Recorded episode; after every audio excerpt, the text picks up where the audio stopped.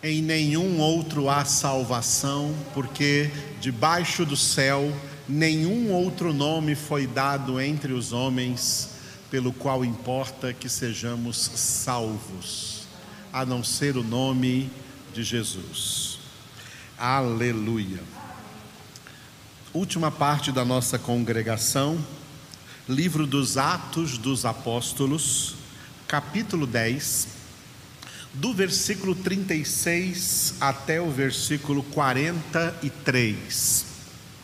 O título que nós damos para este texto, do 36 ao 43, é Anunciando Jesus. O apóstolo Pedro está anunciando Jesus na casa do centurião romano Cornélio como você tem acompanhado em cada uma das nossas congregações, este é o grande evento do capítulo 10 do livro dos Atos dos Apóstolos, a conversão de Cornélio a Jesus Cristo, juntamente com toda a sua casa. Nós vimos no domingo que esse texto, ele tem uma introdução no versículo 36, foi o versículo que nós falamos aqui no domingo, uma sumarização da palavra. E ele tem um desenvolvimento do versículo 37 ao 43, que eu dei o título aí de Jesus de Nazaré. Foi assim que Pedro anunciou Jesus na casa de Cornélio, como Jesus de Nazaré. Atos 10, 37 a 43. Agora, pegando esse texto aí, ó, de, do versículo 37 até o versículo 43, esse texto ele tem um desenvolvimento que vai do 37 ao 42, que eu dei o título aí de palavra divulgada, como a palavra de Deus tem que ser divulgada no mundo inteiro. E a conclusão desse texto é no versículo 43, aonde Pedro chama essa mesma palavra de também palavra que já foi profetizada desde antes da vinda de Jesus. Então nós vamos hoje começar nesse desenvolvimento aí, ó, palavra divulgada do versículo 37 até o 42. Esse texto aí que vai do 37 até o 42, ele está dividido de três em três pequenas partes. A primeira parte é um só versículo, o versículo 37, que eu dei o título aí de precursor.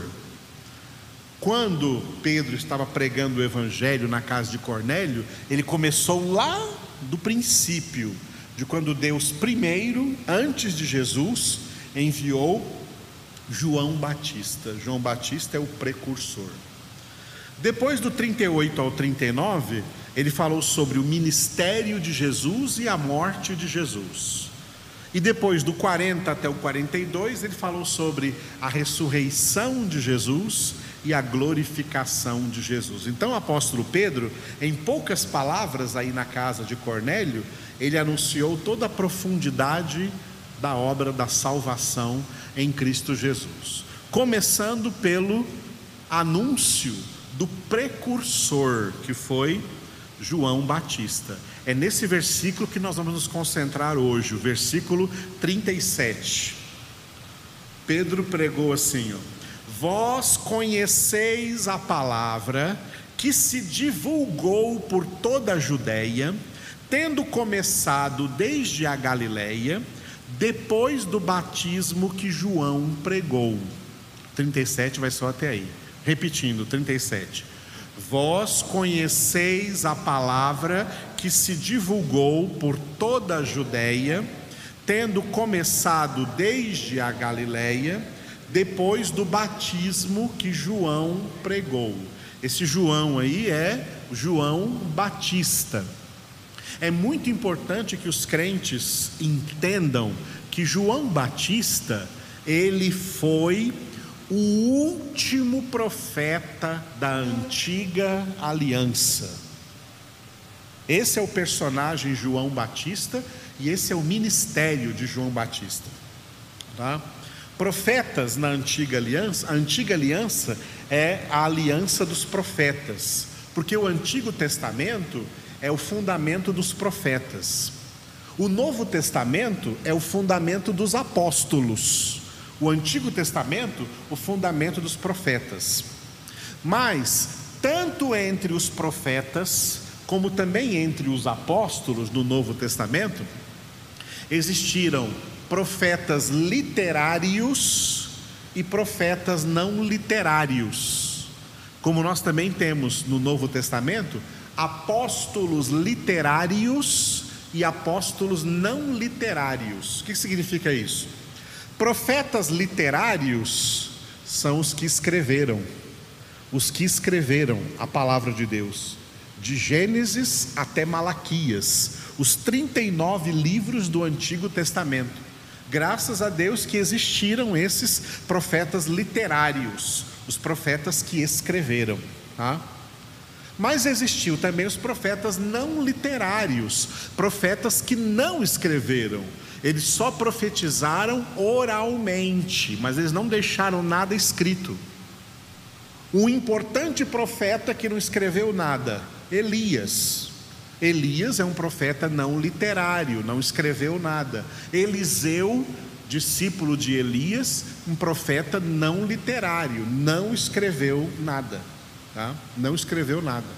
Então existiram muitos profetas na antiga aliança que não escreveram nada, mas eram profetas, tinham o mesmo ministério profético. O último desses profetas da antiga aliança foi João Batista, que também foi um profeta não literário, ele não escreveu nada, ele não tinha ordem de Deus para escrever nada, porque a ordem de Deus para escrever o Antigo Testamento acabou no profeta Malaquias. Profeta Malaquias, último livro do Antigo Testamento. Depois de Malaquias, Deus não permitiu mais que nenhum profeta escrevesse nada.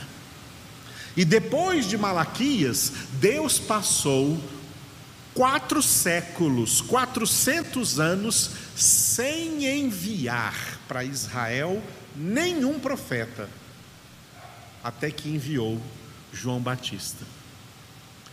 E João Batista veio para ser aquela voz que clama no deserto, que Deus falou através do profeta Isaías no capítulo 40. Voz do que clama no deserto, preparai o caminho do Senhor. João Batista é esse profeta então que veio, tá? E ele veio preparar o caminho do Senhor Jesus. Ele veio então usando uma didática. A didática que João Batista usou foi a prática de um ato profético que era o batismo nas águas, chamado então de o batismo de João, e por isso Pedro falou o batismo que João pregou. E o próprio João Batista, ele falou sobre esse batismo é, em Mateus capítulo 3, versículo 11. Acompanhe na sua Bíblia, Mateus, agora, primeiro livro do Novo Testamento, Mateus capítulo 3, versículo 11. João Batista pregou assim, né? Pedro diz que João Batista pregou. O que que João Batista pregou? Ele pregou isso aqui, ó. Eu vos batizo com água para arrependimento, mas aquele que vem depois de mim é mais poderoso do que eu, cujas sandálias não sou digno de levar. Ele vos batizará com o Espírito Santo e com fogo. Repetindo, eu vos batizo com água para arrependimento, mas aquele que vem depois de mim é mais poderoso do que eu, cujas sandálias não sou digno de levar. Ele vos batizará com Espírito Santo e com fogo. Tem uma coisa muito importante que João Batista pregou aqui acerca de Jesus. Jesus é esse que João Batista diz que vem depois de mim. e é mais poderoso do que eu. Ele estava anunciando Jesus. E tem uma coisa que deve esclarecer: que no final desse versículo, ele está falando de dois batismos e não de um só batismo. Ele está falando de dois batismos: o batismo com o Espírito Santo e o batismo com fogo. Isso é muito importante, porque depois do avivamento pentecostal do século passado, muita gente interpretou aqui que o batismo com o Espírito Santo e batismo com fogo é uma coisa só. É o fogo pentecostal, que ficou famoso aí como o fogo pentecostal. Mas não é isso que João Batista pregou aqui. Nós vamos ver por quê. Ele está falando aqui de dois batismos. Um é o batismo com o Espírito Santo, e outro é o batismo com fogo. O que João Batista chama aqui de batismo com o Espírito Santo é o batismo de salvação. O batismo de salvação é que é chamado aqui de batismo com o Espírito Santo. E o batismo com fogo é o batismo de condenação. Esse fogo aí não é fogo pentecostal. Esse fogo aí é fogo de condenação. O que, o que João Batista pregou aí no, nesse versículo 11 é que Jesus recebe do Pai autoridade, tanto para salvar como para condenar. A salvação, batismo com o Espírito Santo. A condenação, batismo com fogo. Para confirmar isso, nós vamos ver um versículo antes e um versículo depois. Um versículo antes aí, Mateus capítulo 3, versículo 10, tá? Versículo 10, um versículo antes do versículo 11. Acompanhe comigo Mateus 3:10. Já está posto o machado à raiz das árvores. Toda árvore, pois, que não produz bom fruto, é cortada e lançada ao fogo. Repita. Já está posto o machado à raiz das árvores. Toda árvore, pois, que não produz bom fruto, é cortada e lançada ao fogo. Que fogo você acha que é esse? Condenação, né? Cortada e lançada ao fogo. Vamos identificar cada coisa nesse versículo 10 que é muito importante. Primeiro, o machado. O machado é Jesus. A palavra, a palavra de Deus viva e eficaz é Jesus. O machado é Jesus. A raiz das árvores. A raiz das árvores, raiz significa origem. A raiz das árvores é a origem humana. A humanidade foi criada pela palavra, como todo o universo foi criado pela palavra. Tá? Por isso o machado está na raiz das árvores, porque a palavra está na origem da humanidade. A humanidade foi chamada à existência pela palavra de Deus. Toda árvore, toda árvore aí nesse versículo, é cada homem, cada homem aqui, cada pessoa da humanidade é comparada a uma árvore. E na raiz de todas essas árvores está a mesma palavra, porque todas essas árvores, todos esses seres humanos passaram a existir por causa da palavra de Deus. Toda árvore, ou todo ser humano, todo homem que não der bom fruto, o bom fruto aí é o fruto do Espírito Santo, que Paulo escreveu em Gálatas 5, 22 e 23. Deus não quer que a gente produza outro fruto, é esse fruto que Deus espera de nós, o fruto do Espírito fruto do Espírito, que é amor, alegria, paz, longanimidade, benignidade, bondade, fidelidade, mansidão, domínio próprio. Esse é o fruto do Espírito. Esse é o bom fruto. Porque quem não produz esse fruto, produz as obras da carne. Toda árvore, ou seja, todo homem que não produzir o fruto do Espírito, será cortado pelo machado, será cortado pela própria palavra e lançado no fogo eterno, fogo de eterna condenação. Esse é o batismo com fogo. Porque só vai produzir o fruto do Espírito quem for batizado com o Espírito. Quem é batizado com o Espírito produz o fruto do Espírito. Quem não é batizado com o Espírito não produz esse fruto do Espírito, será cortado e lançado ao fogo. Agora vamos ver um versículo depois do 11, o versículo 12. Versículo 12 agora, Mateus capítulo 3, versículo 12.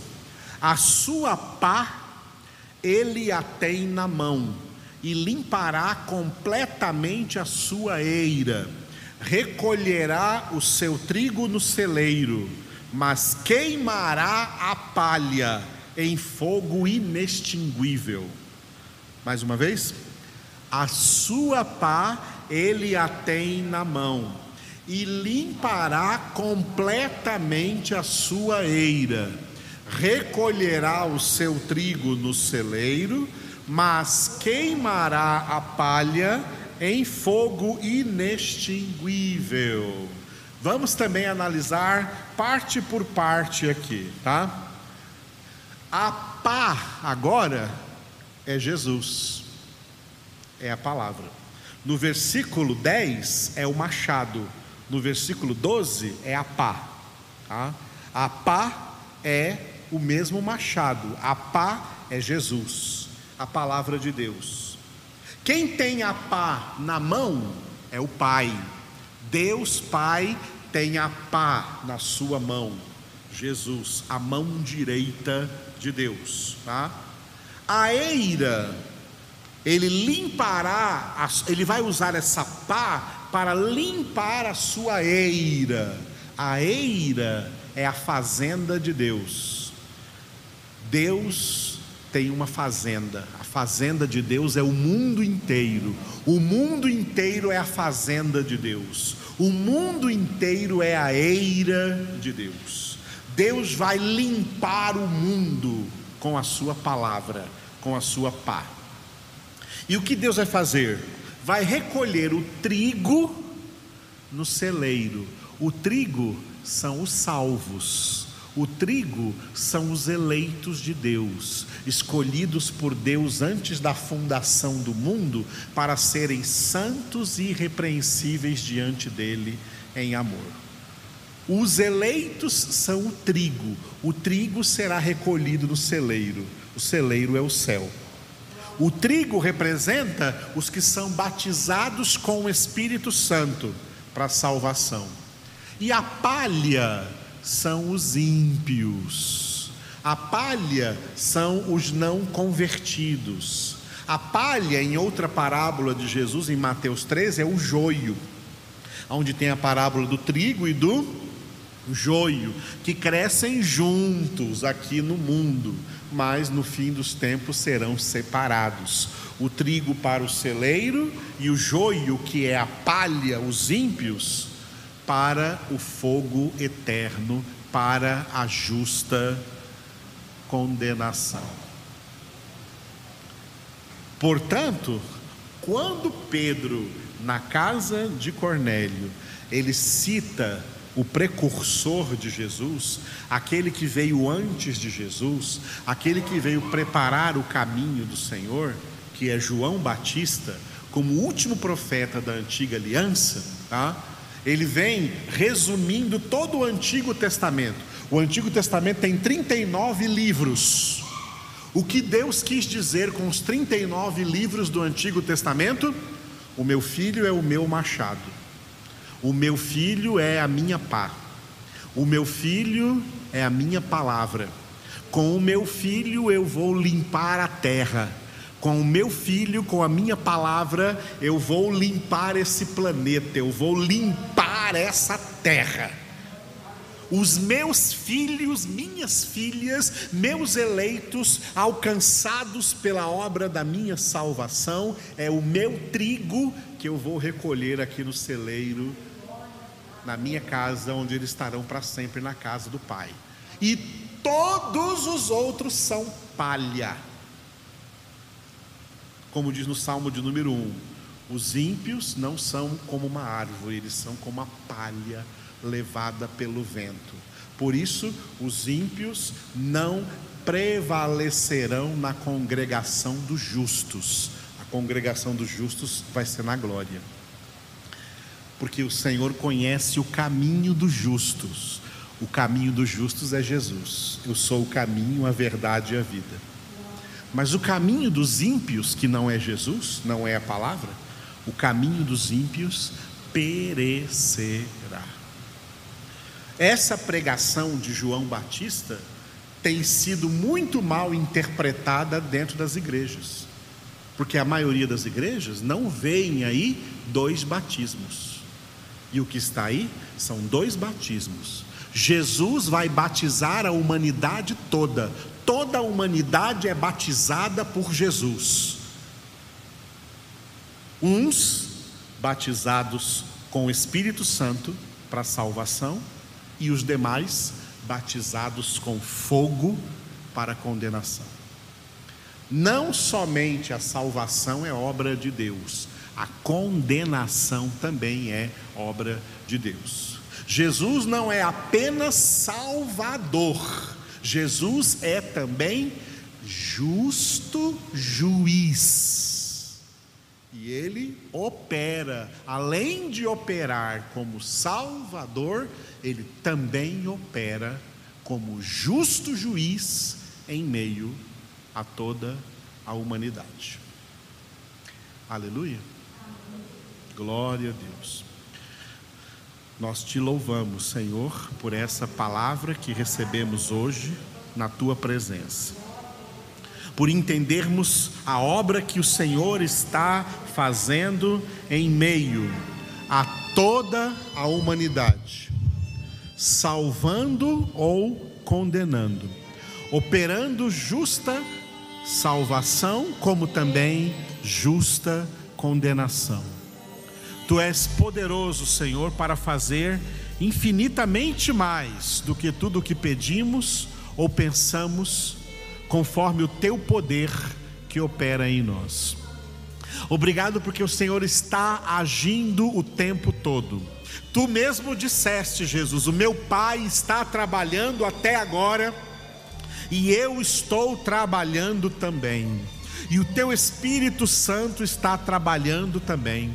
Tu és a palavra de Deus viva e eficaz, aquela palavra que Paulo disse que não se deixa acorrentar, aquela palavra que está escrita no Salmo 19 que percorre toda a superfície da terra a palavra que sonda todos os homens, todas as mentes, todos os corações, palavra que opera em todos, tanto salvação como justa condenação. Por isso é espada de dois gumes. Nós te louvamos, Senhor, porque tu estás, ó Pai, cumprindo cabalmente toda a tua palavra sobre a face da terra. E é por isso, Jesus, que tu disseste que passará os céus e a terra, mas as minhas palavras jamais passarão, sem que tudo se cumpra na face da terra. Toda a tua palavra é cumprida na face da terra. Por isso nós te louvamos e nós queremos ser achados por Ti, Senhor, em estado de sujeição à Tua palavra, em estado de submissão à Tua palavra. Nós não queremos ser como aqueles que ouvem a Tua palavra, mas não a praticam. Nós queremos ser como aqueles que são prudentes, que ouvem a Tua palavra e a praticam. Guia-nos, Senhor, com o teu Espírito Santo, que o teu Espírito nos dê poder para viver a palavra, para praticar a tua palavra nessa terra, Senhor, para vivermos nessa terra com toda santidade e justiça. Abençoa todo o teu povo, Senhor, em nome de Jesus. Amém Glória a Deus.